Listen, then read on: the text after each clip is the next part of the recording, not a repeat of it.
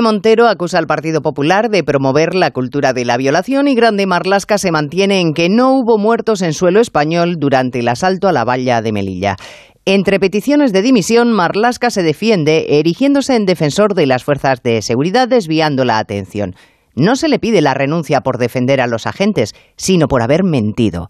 La segunda, la titular de Igualdad, traía escrito de casa el improperio sobre lo proclives que son en el PP a promover violaciones, por lo que no podemos excusarla con un calentón. Tal imputación es una brutalidad que solo cabe en boca de quien no ha soltado la pancarta en su vida.